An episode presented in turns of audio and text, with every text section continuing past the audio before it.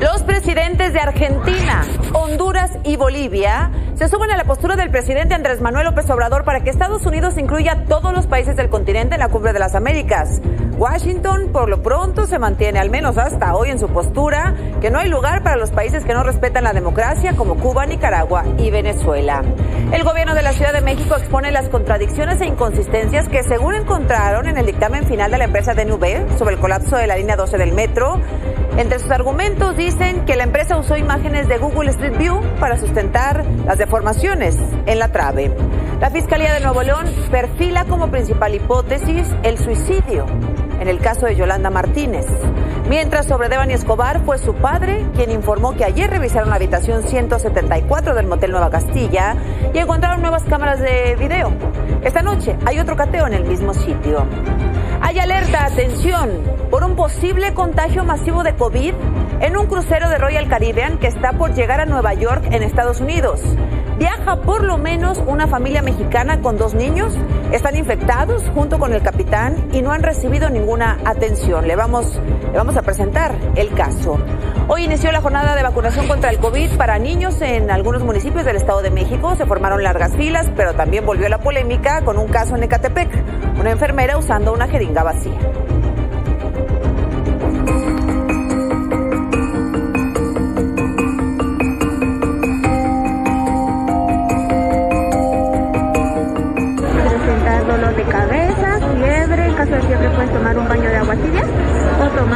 Paracetamol, ¿vale?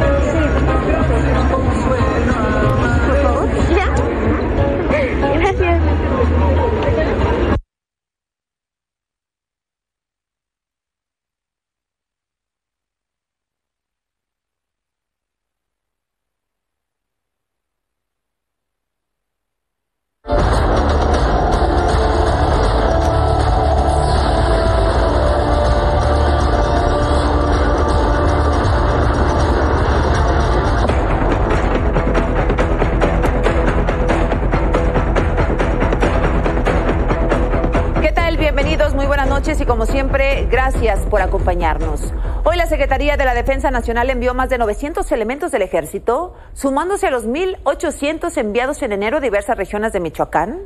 Estos casi 3.000 elementos en un inicio destinados principalmente a la región de Tierra Caliente hoy son distribuidos también en la capital, en Morelia, en Uruapan y en Zamora.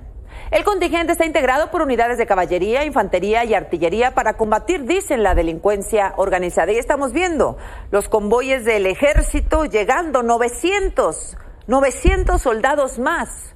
Esto será apenas unas horas después de que se conoció el video, el que vimos anoche, donde un grupo de presuntos habitantes de Nueva Italia, en Mújica, persiguen en por lo menos siete camionetas a un convoy de militares quienes a toda velocidad intentan escapar de los sujetos quienes a gritos los retaban a que los agredieran. Fuentes de la Secretaría de Seguridad nos indican que los agresores serían parte del grupo delictivo los hermanos Sierra Santana que se disputan el territorio con otros cárteles. La Sedena no ha dicho una sola palabra.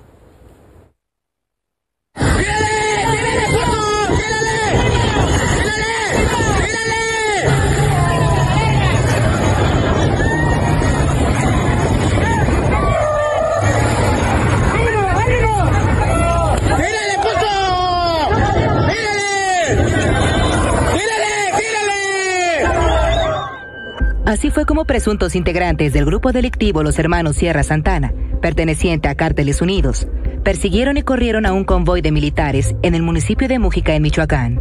¡Vámonos! ¡Ahora la chingada a su madre, hijos de su puta madre! ¡Uh! ¡Chingada a su madre, hijos de su puta madre! ¡Tírale, hijos de su puta madre!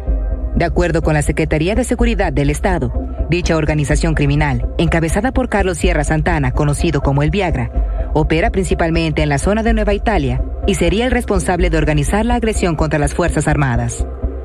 Él, junto a tres de sus siete hermanos, identificados como Rodolfo, Nicolás y Mariano, se dedicaban a la crianza de aves de corral, pues vieron en las peleas de gallos una manera sencilla de ganar dinero ambiente que los llevó a tratar con miembros de la delincuencia organizada, pertenecientes a la familia michoacana, los Caballeros Templarios y el Cártel Jalisco Nueva Generación. Hoy, los hermanos Sierra Santana son identificados como los principales distribuidores de metanfetamina, que se distribuye desde la frontera de Tijuana hasta la bahía de San Francisco, en California, Estados Unidos. ¡Llegada su madre contra su puta madre! ¡Llegada su madre! ¡Contra su puta madre! ¡Llegada su madre! En los videos que circulan en redes sociales, se observa a más de 20 hombres al servicio de los hermanos Sierra Santana, a bordo de por lo menos siete camionetas, quienes, sin importar la posibilidad de causar un accidente, aceleraban la marcha de sus camionetas para alcanzar al convoy militar. Párate, párate, párate, párate, párate. Los están corriendo, los están corriendo. No te muevas ya, no te muevas. Los están corriendo. Es que estos güeyes van a tirar granadas, los pendejos. La provocación y persecución a los elementos duró aproximadamente 15 minutos, hasta que llegaron a la autopista siglo XXI y se retiraron. ¡Vámonos! ¡Ahora la chingada su madre contra su puta madre! ¡Uh! ¡Uh! ¡Chingada su madre contra su puta madre! ¡Tírale con tu puta madre! ¡Ahora la chingada su madre contra su puta madre! ¡Uh! ¡Chingada su madre! ¡Contra su puta madre! ¡Uh! ¡Chingada su madre! Para Azucena a las 10, Débora Suárez. Y nadie dice absolutamente nada de lo que vimos, de lo sucedido. Es el ejército mexicano. Como sucedió en marzo en Sinapecuaro, en Michoacán, donde un grupo de sujetos armados secuestró un camión de la empresa Sabritas para entrar a un palenque, matando a 20 personas. Ahora, en San Luis Potosí, también a bordo de un camión de fritura, sujetos dispararon contra un grupo de hombres en plena vía pública. Al menos tres hombres fuertemente armados bajan del camión, ahí estamos viendo el camión, van a bajar, ¿para qué? Para dirigirse y disparar directamente contra sus víctimas. Hasta esta hora, pues también se desconoce porque todo el mundo guarda silencio, como si no pasara. Se desconoce el saldo del ataque, ni la fiscalía, ni el gobierno, nadie han salido a informar, ahí está, qué fue lo que sucedió. Es San Luis Potosí. Y en medio de la ya abierta confrontación, como veíamos anoche, entre el fiscal de Nuevo León, Gustavo Adolfo Guerrero, y el gobernador de Nuevo León, Samuel García, hoy la fiscalía informó que aunque la investigación sigue en proceso y sin tener aún los resultados de la autopsia, todo parece indicar que Yolanda Martínez se suicidó. El cuerpo de la joven, quien salió de- el 31 de marzo de casa de su abuela, fue encontrado el domingo en un terreno baldío en el municipio de Juárez, Nuevo León. Se ha hecho un análisis eh, inicial, pormenorizado, no es concluyente, pero eh, hasta el momento informarles que se ha solidificado, consolidado de mayor manera la línea de investigación orientada a un suicidio. Se ha, conforme ha avanzado la investigación, el análisis de pruebas periciales, ha ido debilitándose la teoría de un feminicidio. Esto, por supuesto, que no choca con un probable estado depresivo en el que ella pudiera haberse encontrado. Se está analizando, por supuesto, si tal estado depresivo hubiera sido diagnosticado clínicamente. Bueno, pues no hay necropsia, no se ha terminado la investigación, pero se ha concluido, porque si no, no lo hubieran anunciado, que es un suicidio. ¿Por qué? ¿Por qué lo sostiene la fiscalía? Porque durante la inspección del lote baldío no se encontraron, dijo el fiscal, ni casquillos, ni armas, ni cuerdas o algún instrumento que agrediera a la joven, pero sí encontraron otros elementos, por ejemplo esto.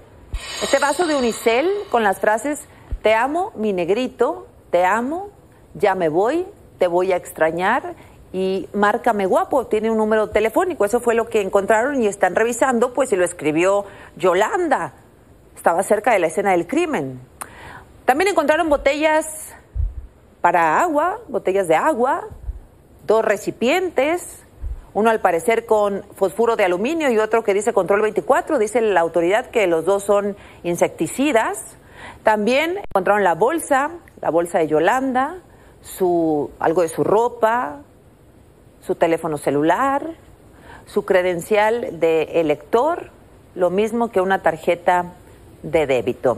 El padre de la joven, el señor Gerardo, admitió que su hija pudo haber estado deprimida, sin embargo le pide a la fiscalía que aclare si este fue en realidad el motivo de su muerte. No concuerda con las letras que normalmente escribía mi hija, pero tampoco pido se me descarte porque pues al final es una muestra o una prueba de una investigación o alguna línea que nos lleve a algo. De alguna manera sí estuvo deprimida porque ahí pues no nos quiso dar la razón, pero a lo mejor fue por no querer hacernos daño, porque así lo manifestó con otras personas, cosas que apenas me estoy enterando, ¿va? Pues puede ser que sí la lleve a tomar esa decisión. Bueno, pues habrá que esperar los resultados de la autopsia. Mientras tanto, en el caso de Devani, fue su padre, en este caso, no la fiscalía, sino el padre, don Mario, quien informó que durante el cateo de anoche en el Motel Nueva Castilla, eh, donde la joven fue vista por última vez, encontraron más cámaras de video y a petición suya, a petición del señor Mario, revisaron la habitación 174. De mi esposa y yo solicitamos este que verificaran una de las habitaciones, la 174 en la cual este se usó un, un, líquido para verificar a ver si había algún residuo de sangre o alguna otra situación. Este, obviamente pues ya han pasado muchos días, sigue llegando mucha información, se encontraron más cámaras, eh, ya solicité el día de hoy, hace unos momentos, este, pues eh, checarlas ahí dentro de, las áreas del, del, motel, se sigue checando toda la, nada, nada de lo que han dicho, este, se puede cerrar. Bajo un fuerte dispositivo de seguridad y reclamos de justicia fueron sepultadas las compañeras Yesenia Mollinedo, directora del portal informativo El Veraz, y Sheila Joana García, reportera y camarógrafa, asesinadas en Cozoleacaque. Amigos y familiares acudieron al Panteón Hidalgo de Minatitlán, donde fueron despedidas. Estoy muy sola, hija. Te amo. De Dios brilla en ti. Que Dios me dé fuerza para seguir adelante sin ti.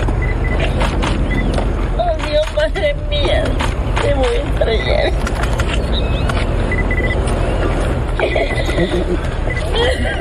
Mi bebé.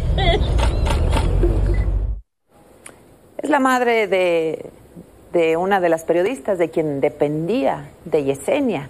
Su hermano, Ramiro, declaró que tiene confianza en el gobierno de Veracruz para res, eh, resolver este caso y también el de la compañera Sheila.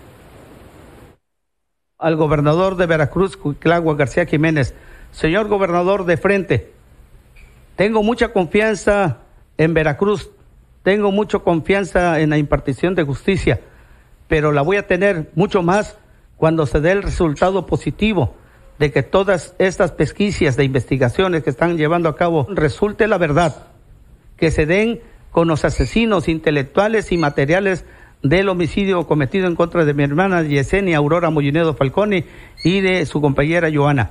Eso será justicia. ¿Y qué cree que respondió Cuitlagua García? Escúchelo usted mismo.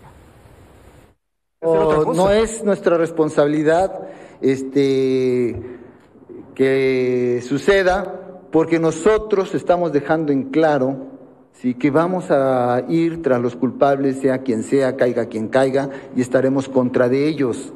Sí, y vamos tras los responsables siempre.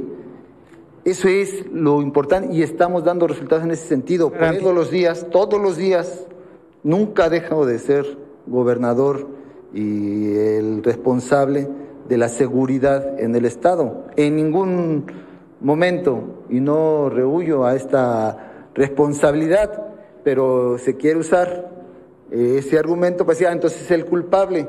No, nosotros no somos los culpables, pero sí vamos tras los culpables. Bueno, y de nuevo al gobernador Cuitlagua García, lo mismo que al gobernador de Nuevo León. Una de las responsabilidades de los gobiernos estatales es esa, brindar seguridad a sus ciudadanos, a todos, independientemente de su género, profesión, estado civil, religión. No, nadie dice que usted jaló el gatillo. Nadie lo está acusando de eso. Pero en el gobierno, en el estado que usted gobierna, hoy hay quienes siguen sintiéndose con la libertad de hacerlo porque reina la impunidad, como en muchos otros estados de la República. Esta noche hemos recibido aquí en este espacio una alerta. Atención al secretario de Relaciones Exteriores y al gobierno de México. Hay un contagio masivo de COVID en un crucero del Royal Caribbean que salió de Galveston, Texas, el 29 de abril recorrió el Caribe y mañana, teóricamente a las seis y media de la mañana, estaría llegando a Nueva York. Hay varios pasajeros mexicanos, uno de ellos eh, me envió este correo, Necesito ayuda. Me infecté en el crucero Royal Caribbean. Ignoran mis peticiones. Es una familia, por lo menos esta, con la que hemos tenido contacto directo. Una familia de cuatro integrantes, dos menores de edad entre ellos, siete cuatro años de edad. No los ha revisado ningún médico, no les han ofrecido medicamentos, están aislados en una parte del barco, incluso el capitán tiene COVID. Dicen que para evitar pues una crisis dentro del barco, les están diciendo a todos que son negativos aun que tengan síntomas. Buenas noches, estoy en el crucero Adventure of the Seas. Dentro del crucero mi hijo se infectó de COVID, posiblemente mi esposa se va a infectar de COVID porque en este momento está cuidándolo. Le digo, ¿tiene algún seguro, algún plan para COVID? Y me dice el barco, no. Eh, manda un correo electrónico para un reembolso. Y ahorita te vamos a aislar en el piso 2 y llegando a New York te dejamos eh, en borda. Yo lo único que quiero y que les grito es llévenme a mi casa. Yo, ustedes me decían de cabinas limpias, cabinas de aire fresco, todo el personal del barco trae doble cubrebocas, todo el barco está infectado. Y esto no es normal. No sé qué está pasando. Es una pequeña parte de la conversación con este pasajero del Royal Caribbean, quien dice que hay muchos pasajeros a bordo con síntomas de COVID, que el capitán está infectado, eh, contagiado, perdón, y que nadie les da razón de qué va a pasar cuando lleguen a tierra en Nueva York, si incluso los van a dejar desembarcar. Mañana llegan a las seis y media y, por supuesto, eh, eso fue muy rápido, nos llegó la alerta hace unos momentos apenas, pero por supuesto le vamos a ampliar la información. Por lo pronto, eh, si la Cancillería quiere ponerse en contacto con estos mexicanos, pues con mucho gusto les pasamos, con mucho gusto, por supuesto, les pasamos la información. El presidente se sostuvo en su decisión de no acudir a la cumbre de las Américas y Estados Unidos excluye a algún país. Hizo un llamado al presidente Joe Biden. Y decirle al presidente Biden, si toma una decisión de invitar a todos los pueblos de América Latina, van a saber reconocerlo, porque se abre una etapa nueva para el diálogo. Eso es un gran legado a las nuevas generaciones. Vamos a seguir convenciendo, persuadiendo que no se excluya a nadie, que participen todos. No sé cómo lo externé aquí, pero lo vincularon con Cuba, con Venezuela y con Nicaragua. Ya me habían hablado otros presidentes que no están contentos bueno, y tres de ellos ya lo han manifestado. El presidente de Bolivia, Luis Alberto Arce, se unió a la postura del presidente de México y escribió que de persistir la exclusión de pueblos hermanos no participarán en la Cumbre de las Américas, que excluye a países americanos y entonces no sería una cumbre americana. Y aunque no deja claro si acudirá o no, la postura eh, hoy la postura de inclusión se suma también la presidenta de Honduras, Xiomara Castro, quien dice que si no estamos todas las naciones no es cumbre de las Américas. Y en una entrevista para una agencia el presidente de Argentina, Alberto Fernández, confirmó que va a asistir a la reunión, pero que también pide que inviten a todos los países de América. ¿Va a ir a la cumbre de las Américas? Eh, tengo pensado ir a la cumbre de las Américas, pero yo le pido a los organizadores lo mismo que le pide López Obrador, que invite a todos los países de América Latina pues ahí va el consenso a, favor del presidente. Sin embargo, el subsecretario para el hemisferio occidental de Estados Unidos, Brian Nicholson, volvió a cuestionar la posibilidad de que inviten a Cuba, Venezuela y Nicaragua, que las invitaciones no se han enviado, pero que hay pocas posibilidades de que esté la presencia de estos países. Pues ya lo veremos. Estamos a menos, a menos de un mes.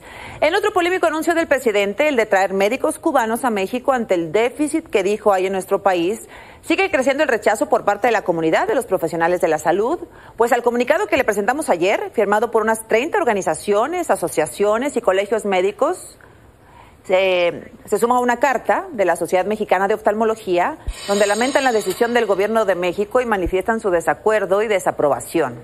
Argumentaron que ellos lograron paliar la crisis sanitaria a pesar de la falta de recursos, consideran el anuncio como una falta de respeto, Piden a la población tener confianza en que responderán siempre a la altura de la necesidad de los mexicanos. Esta mañana el presidente insistió en que no tiene un favorito para el 2024, pero dejó claro que solo ve a tres.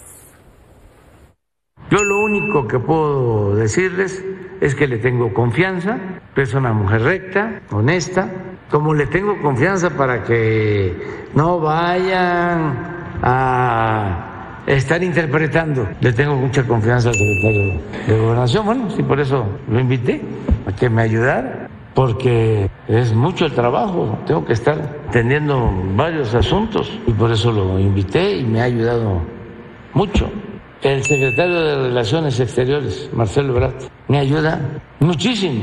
Ahora que ayer dimos a conocer que si nos invita a todos, pues que nosotros no lo veríamos bien.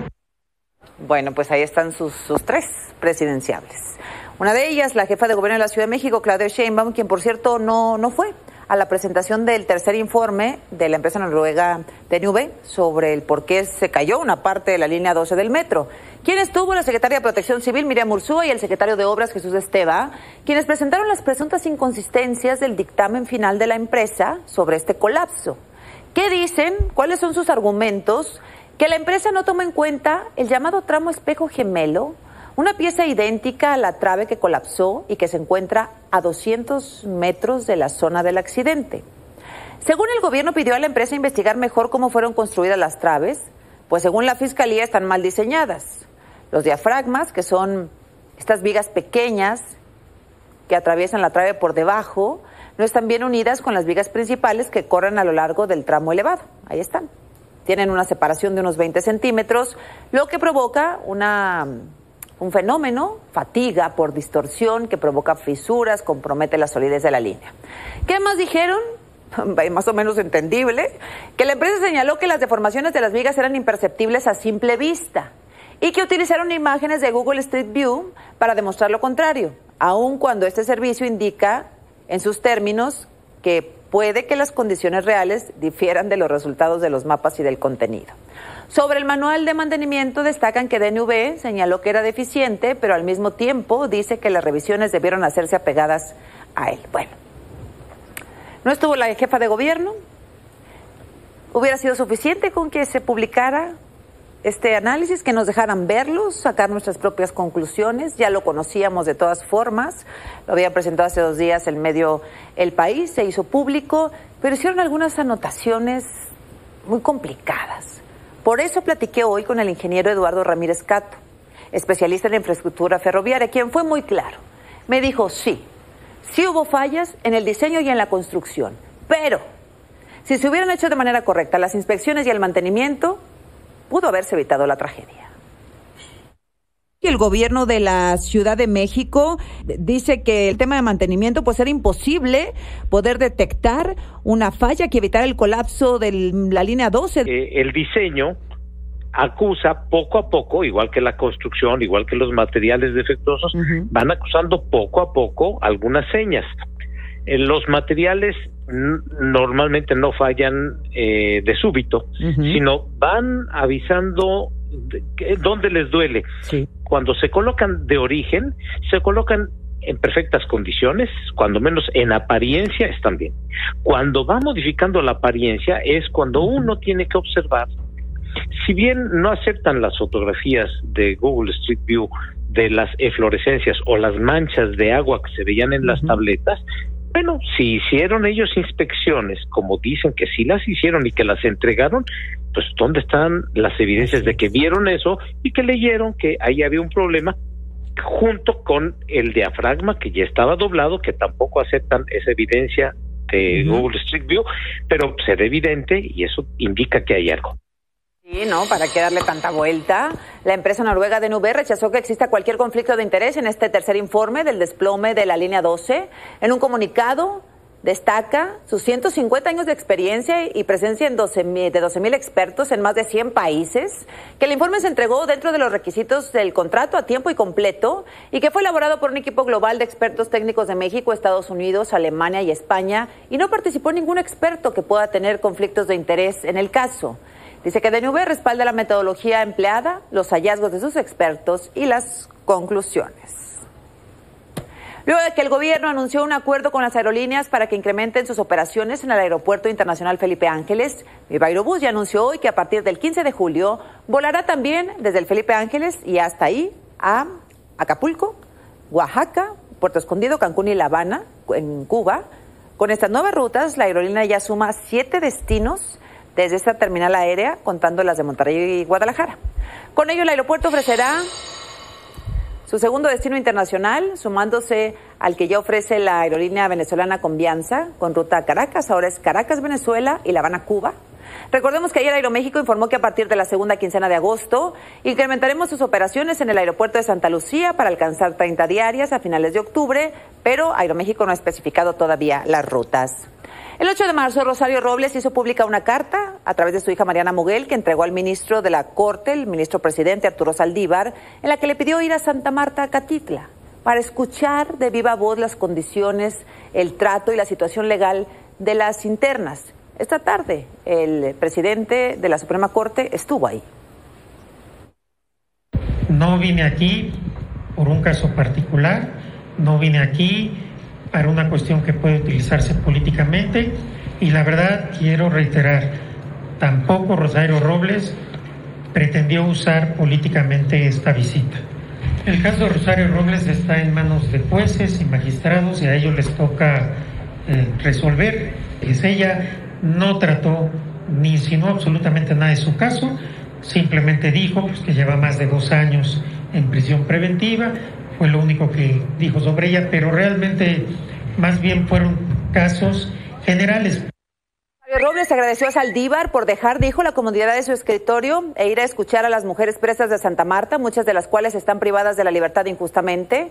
Eh, luego yo platiqué con ella eh, por la tarde, con Rosario Robles. Ella eh, me hizo una llamada desde Santa Marta, Catitla, y me dijo que su caso es uno de los 500 que el presidente de la Suprema Corte dijo que iban a revisar. ¿Qué le planteó usted, Rosario?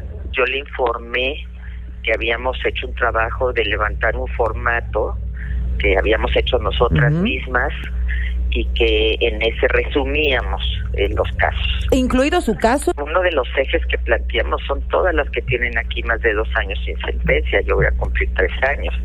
Y evidentemente en ese paquete voy, fiamos, en que eh, evidentemente pueda esto avanzar para la mayoría de las compañeras. Yo creo que eso es algo bien importante. Si me cierra o no cierra la puerta el ministro, no es algo que, que yo haya hecho para... Dice Rosario Robles que se comprometieron a dar seguimiento a estos 500 casos. Mañana, de hecho, el presidente de la Suprema Corte tiene una reunión con la jefa de gobierno de la Ciudad de México. Eh, la Suprema Corte, por cierto, despenalizó la posesión de más de 5 gramos de marihuana cuando un consumidor compruebe que es para su uso personal. Tres de los cinco ministros declararon inconstitucional el artículo 478 de la Ley General de Salud que castiga hasta con tres años de prisión a quien excede este gramaje. Los ministros estimaron que la medida punitiva no tiene sustento constitucional al amparo de la protección a la salud pública y que esta decisión no legaliza la posesión de narcóticos. Gilgamesh, uno hasta el fondo.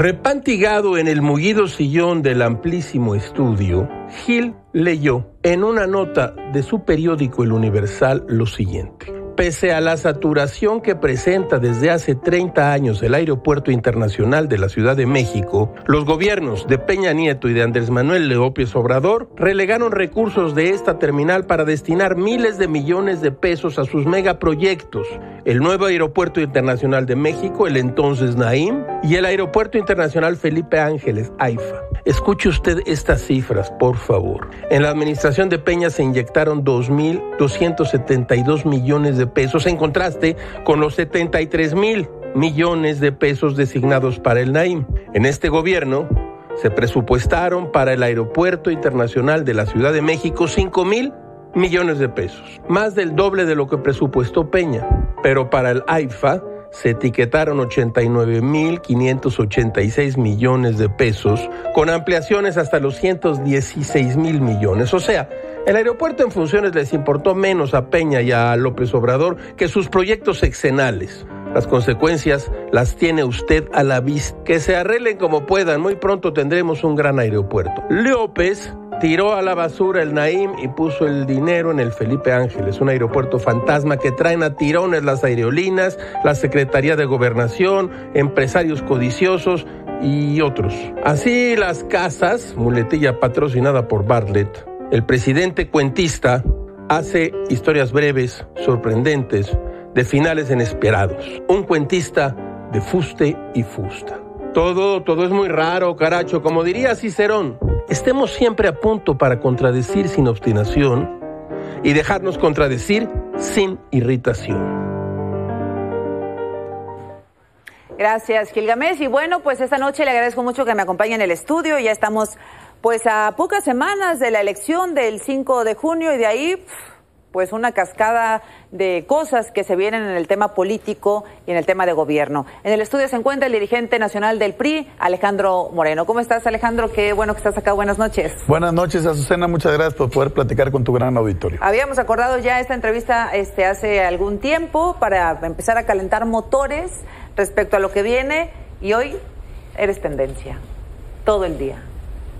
Pues hoy tuvimos una buena conferencia de prensa. No, tendencia en redes sociales.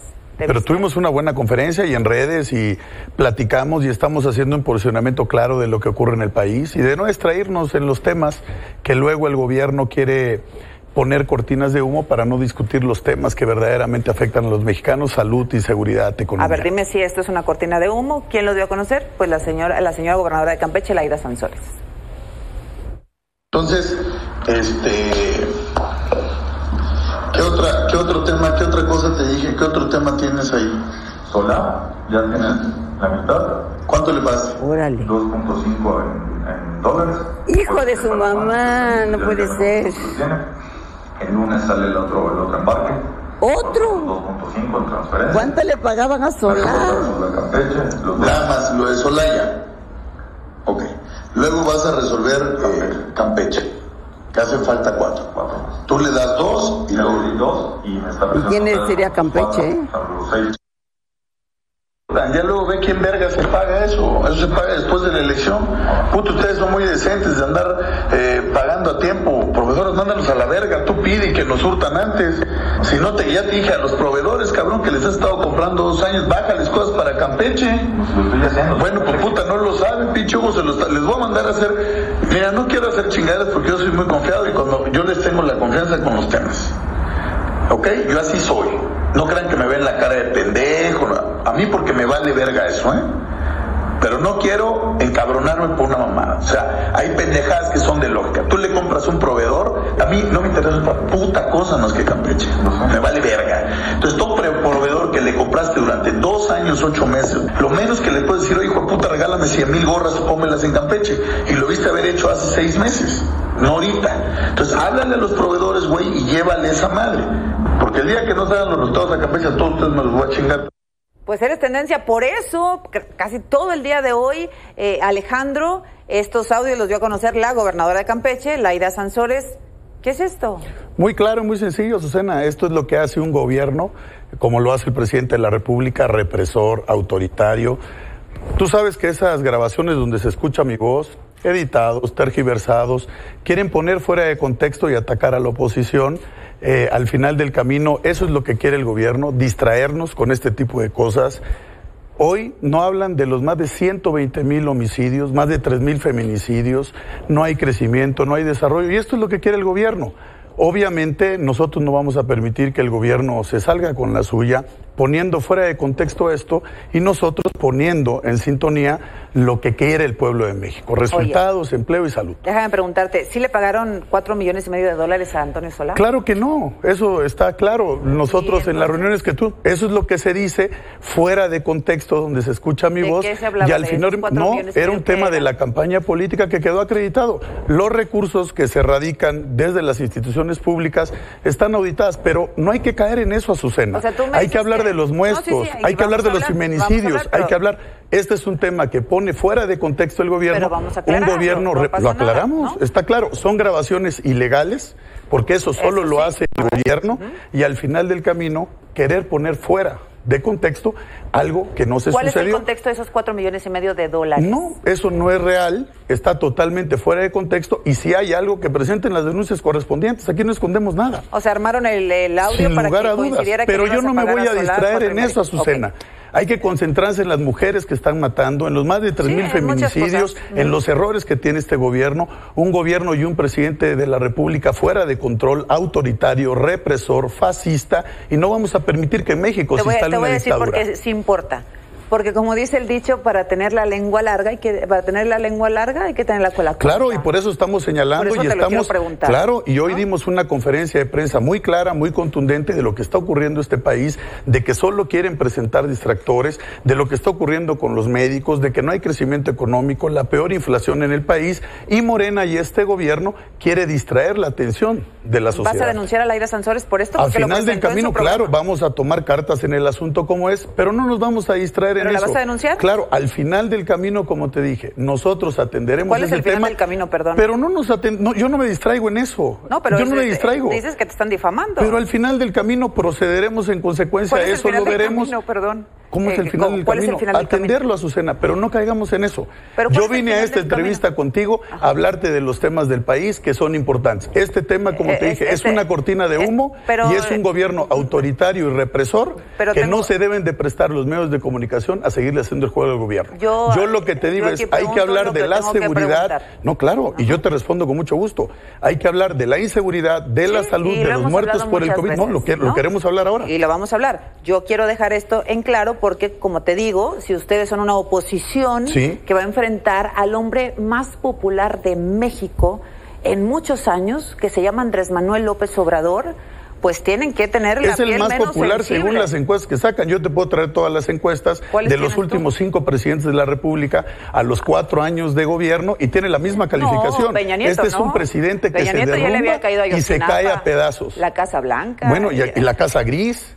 No, y la. Casa Gris y los familiares y los contratos de Gris, corrupción que hay en López Pemex. Obrador tiene 60%. No, no importa, pero al final del camino lo que necesitamos es que resuelvan los temas de este país. Este país se le cae a Morena a pedazos. Morena es una tragedia y una desgracia para México y el pueblo lo sabe. No hay crecimiento económico, no hay generación de empleo, no hay salud. Nueve de cada diez hospitales, Azucena, no tienen medicamentos. Eso es algo criminal. La línea 12 del metro, 26 muertos, no hay nada. Quieren ocultar todo. Por eso filtran estos temas que a mí no me preocupan en lo más mínimo. ¿No te preocupa que te estén investigando en Cero. Campeche? No me ¿Que preocupa en lo más cero. No me preocupa en ¿Nada? nada porque el que nada debe, nada teme. Yo tengo todo, mis cuestas claras, transparentes y este gobierno a mí no me va a asustar ni me va a amedrentar. Estamos echados para adelante, la coalición va por México, está sólida, está fuerte, estamos trabajando, vamos con buenos resultados y está claro que no le vamos a permitir a este gobierno Es el arranque, que se ¿eh? salga con Y la vienen suya. más cosas. No pasa nada, no pasa nada. El que tenga miedo a su cena, que no salga de noche. Así que de le tengan miedo a los fantasmas que no salgan Así de noche. de sencillo. Oye, Alejandro, ¿tú crees que es una guerra del, Claro. de Palacio Nacional contra Es una ti? guerra. Jamás, yo te quiero decir, mira, Susana, en los últimos 40 años, jamás había visto un ataque brutal, sistemático, desde los medios de comunicación hacia todos, desde el gobierno hacia los medios. O sea, un ataque sistemático a los medios, a periodistas, a compañeros tuyos, a lo empresariado, a políticos, a organismos autónomos, al INE, al Tribunal Electoral. Esto no sucedía Sí, en México. es un se quiere instaurar complicado. una, se quiere instaurar una dictadura y no lo vamos a permitir. Ahora, el momento más brillante de esta alianza va por eh, México, PAN, PRI, PRD, fue ese domingo de la reforma eléctrica, ¿no? Esa es la oposición que pienso que los mexicanos queremos ver. Esa es la oposición que puede equilibrar los, los poderes en el Congreso, en el Poder Ejecutivo, etcétera. ¿Cómo van a hacer para sostenerse de aquí al 2024? Lo que estamos trabajando, una campaña de propuestas, estamos construyendo juntos, tanto Acción Nacional, el PRD como nosotros, de manera clara, no permitiendo propuestas que sean regresivas. Todo el mundo sabe que Bueno, la de reforma eléctrica eléctrica, era regresiva, hoy están proponiendo una reforma electoral que también vulnera el régimen democrático, pero lo que te comparto son cortinas de humo, hay que discutir los temas de este ¿Tú país. crees de verdad que no quieren desaparecer al INE, que A es ver, una cortina de claro, humo? no, no, no. Porque Cortinas ojalá de que humo. fuera una cortina de no, humo, Porque la no, reforma ¿qué no va a pasar. La reforma no va a pasar. Entonces, no hay que estar discutiendo temas que hoy no son importantes ¿Tú estás para seguro? este país. El PAN presentó una propuesta de reforma electoral. Ustedes van con esa No, propuesta. el PAN señaló el día de la conferencia de prensa, hay que precisar las cosas. Marco hizo un comentario que iban a presentar un bosquejo de reforma electoral, como nosotros lo haremos en tiempo y forma. ¿Y para qué Estamos trabajando. Por eso es lo que les digo, habremos de presentar, se habrá de discutir en el próximo periodo y nosotros creamos grupos de diputados para discutir los temas de salud, de seguridad, de empleo, de combate a la pobreza, de falta de apoyo al campo, de falta de apoyo a niñas y niños, de que no resuelven los temas tan importantes que tiene el país. En eso estamos concentrados, estamos trabajando en las seis entidades federativas, pero hoy lo que queremos es hacerle una exigencia al gobierno de la República que no intervenga en las elecciones. El presidente de la República hablando tres veces ya de la candidata en ¿De un estado y que eso es claramente injerencia en la elección local. Entonces, está viendo que se le derrumban sus candidatos, no podemos permitir que el gobierno de la República y los servidores públicos se metan a las campañas y nosotros seguiremos trabajando, recorriendo, escuchando, estando con la gente, convocando a la sociedad civil para tener una Mira, propuesta sí, cercana a la gente. El tema de la reforma electoral está muerta. Sí, la reforma electoral como está no va a pasar. Sí le, pero sí lo, sí lo pueden discutir y llegar a algún otro acuerdo. Es que ahí es donde se pueden empezar a dar los quiebres en la alianza. No, la alianza está muy clara, Azucena. Nosotros tendremos una alianza sólida, lo hemos platicado. Acción Nacional tiene una visión, el PRD tiene una visión, el PRI tiene una visión, pero vamos a conjuntar también las propuestas de nosotros para presentar una reforma electoral de fondo, de gran calado, que fortalezca línea al Tribunal Electoral, que tenga impulso a la fortaleza del proceso democrático que tiene México. Ahí vamos a estar y la alianza se mantiene sólida. Vamos juntos trabajando en el 2022, vamos a trabajar juntos en el 2023 y estamos ciertos y claro que vamos a fortalecer todo para construir una candidatura y ganar la presidencia de la República en el 2024. ¿Que la quieres tú? No, la quieren eh, los mexicanos que tienen un compromiso por este país. Nosotros estamos trabajando, lo hemos dicho. Habrá tiempo, habrá momento, habrá procedimiento y todos los que tengan los arrestos, los que tengan trayectoria, los que tengan capacidad, los que tengan ganas, habrán de participar en un proceso que se estará construyendo de la mano de los partidos con la sociedad para construir la mejor propuesta, mujer u hombre, para ganar el 24. Pero tú, quieres, tú eres el único de los tres dirigentes que ha manifestado el A presidente de ver, la yo he recibido siempre muestras de apoyo y de afecto al interior del PRI, con gente de la sociedad civil. Les hemos dicho que estamos concentrados. Primero es enero y luego es febrero. Primero hay que ganar el 22, el 23 y construiremos la candidatura en el 24. ¿Cómo van en el 22? ¿Cuál es tu pronóstico? En el 22 tendremos un buen resultado. Eh, nos estamos basando en el trabajo del día a día.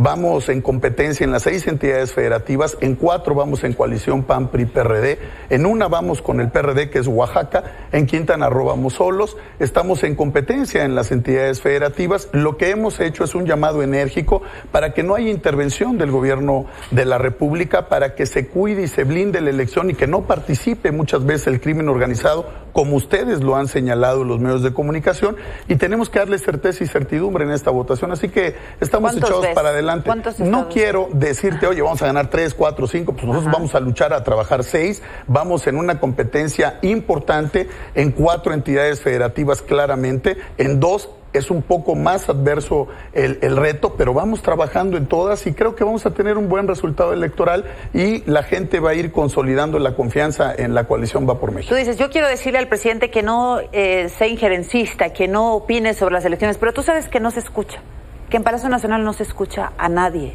prácticamente. Escuchamos afuera, ahora queremos eh, que Estados Unidos invite a Cuba, a Venezuela, a Nicaragua, a la Cumbre de las Américas.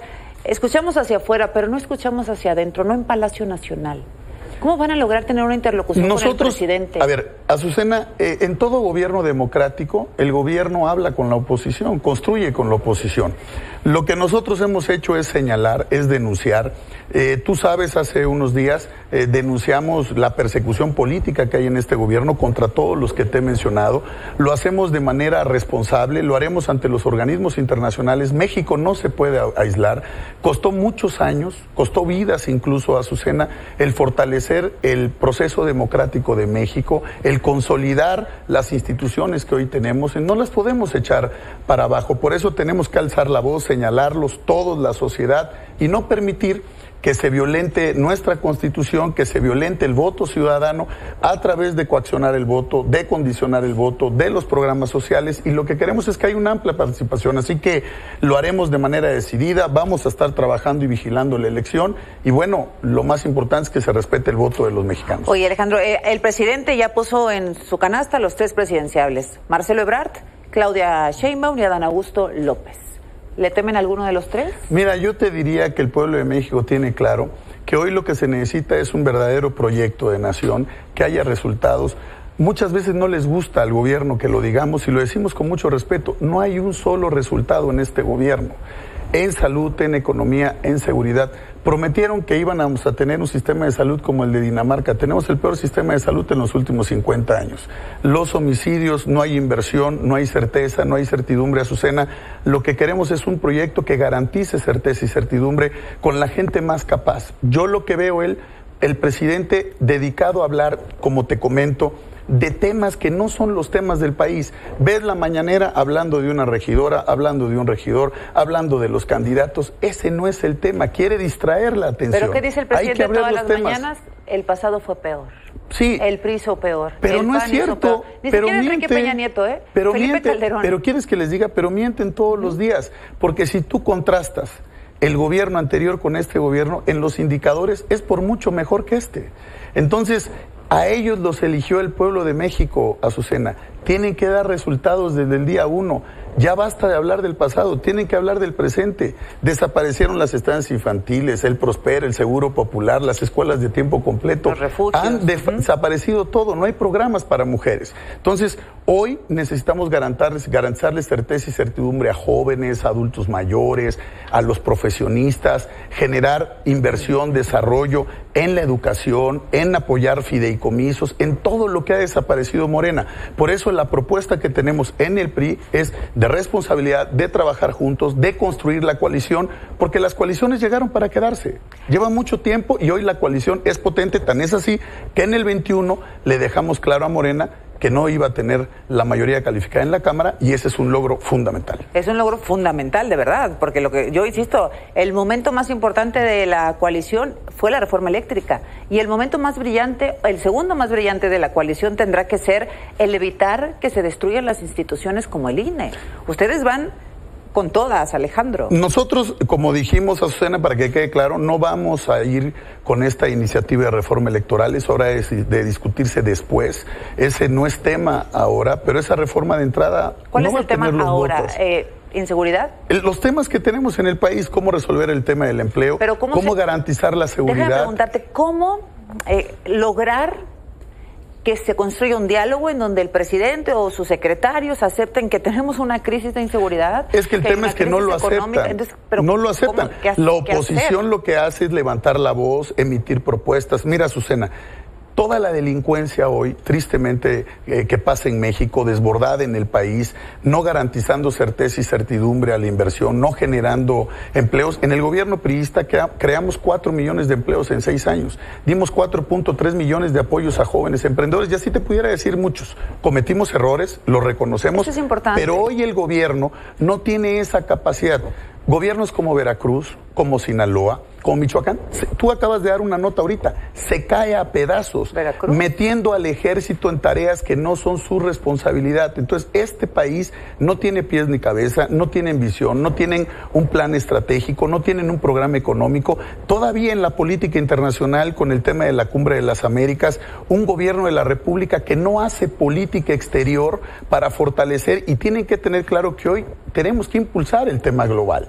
Entonces necesitamos comunicación, inversión, certeza y certidumbre. Entonces vemos nosotros desde la coalición que tenemos no solo la fuerza y la fortaleza para ganar en las elecciones, para ganar la confianza de los ciudadanos, sino para darle resultados a los ciudadanos. Y sabes, Eh, cada quien puede tener preferencias por el partido que quiera, el candidato que quiera, pero es muy importante la oposición. Por eso insisto en el tema, Alejandro. No los habíamos visto, perdón. Eh, todo el mundo nos preguntábamos, ¿y dónde están los opositores? ¿Por qué no se escucha la voz?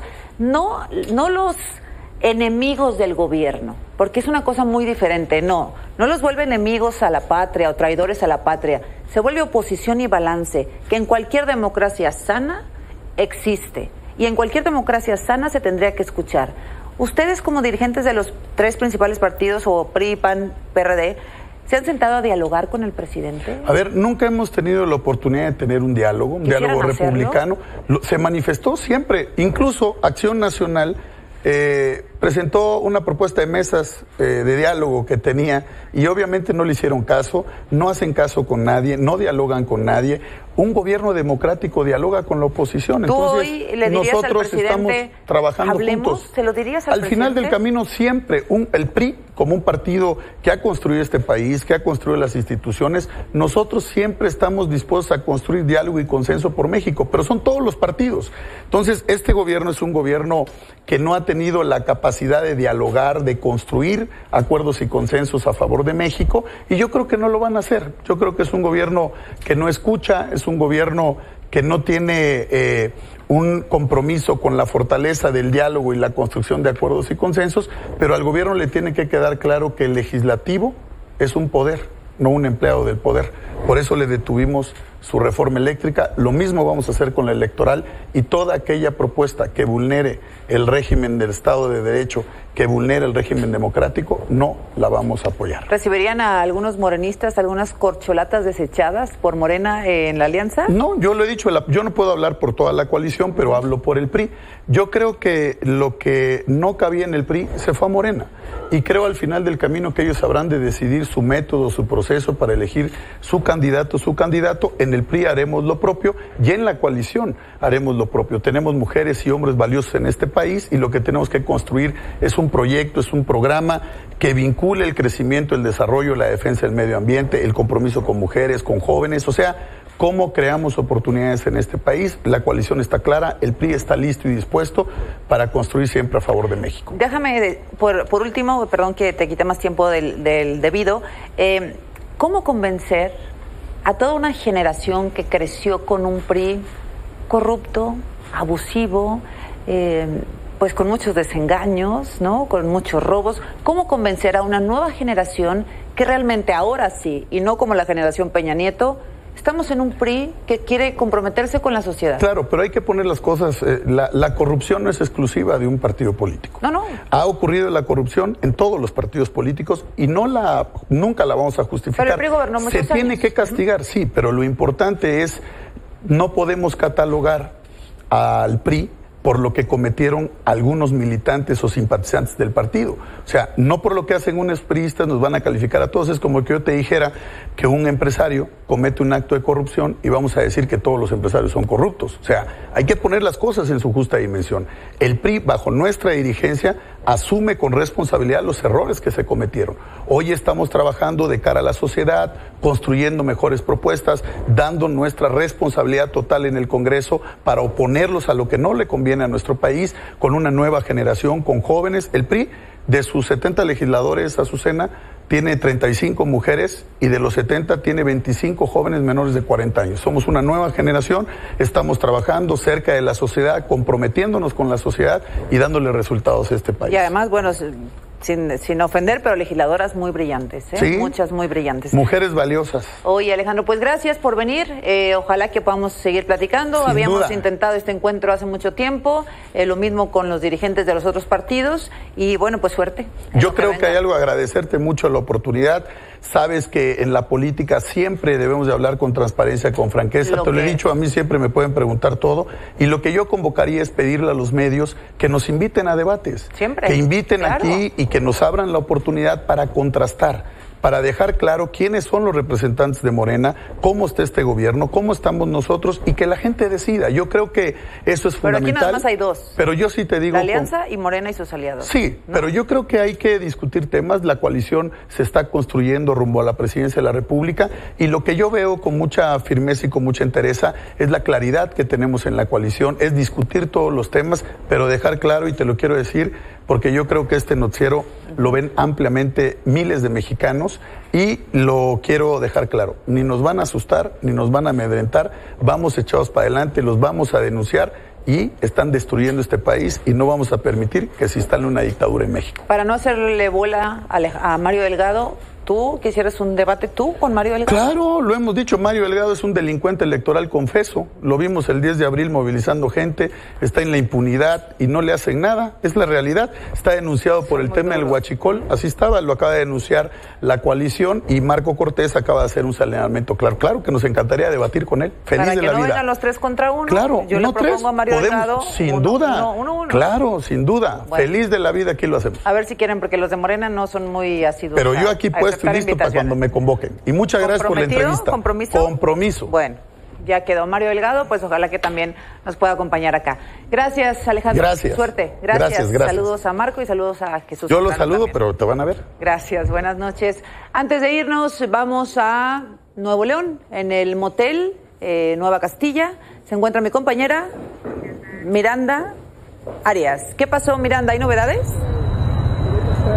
Así es, Azucena, déjame comentarte que, bueno, pues hace unos momentos salió el padre de Devani, Mario Escobar, quien eh, pues eh, señaló que se dio la continuación a esta diligencia realizada el día de ayer, en la que, bueno, pues eh, se da a conocer que son en total 15 las cámaras que hay dentro del hotel, se pidió la revisión de cada una de ellas y, bueno, pues obviamente son las 24 horas precisamente del día que sucedieron los hechos. Eh, también comentarte que, bueno, pues es- aseguró que se realizaron de nueva cuenta revisiones en la cisterna, en una de las habitaciones sin mencionar el número y también eh, pues recalcó que de ser necesario volverían a, solicitar eh, otro cateo precisamente en el motel eh, pues toda vez que las pruebas así lo requieran. Pero ¿qué te parece mejor vamos a escuchar de viva voz lo que nos comentó hace algunos momentos?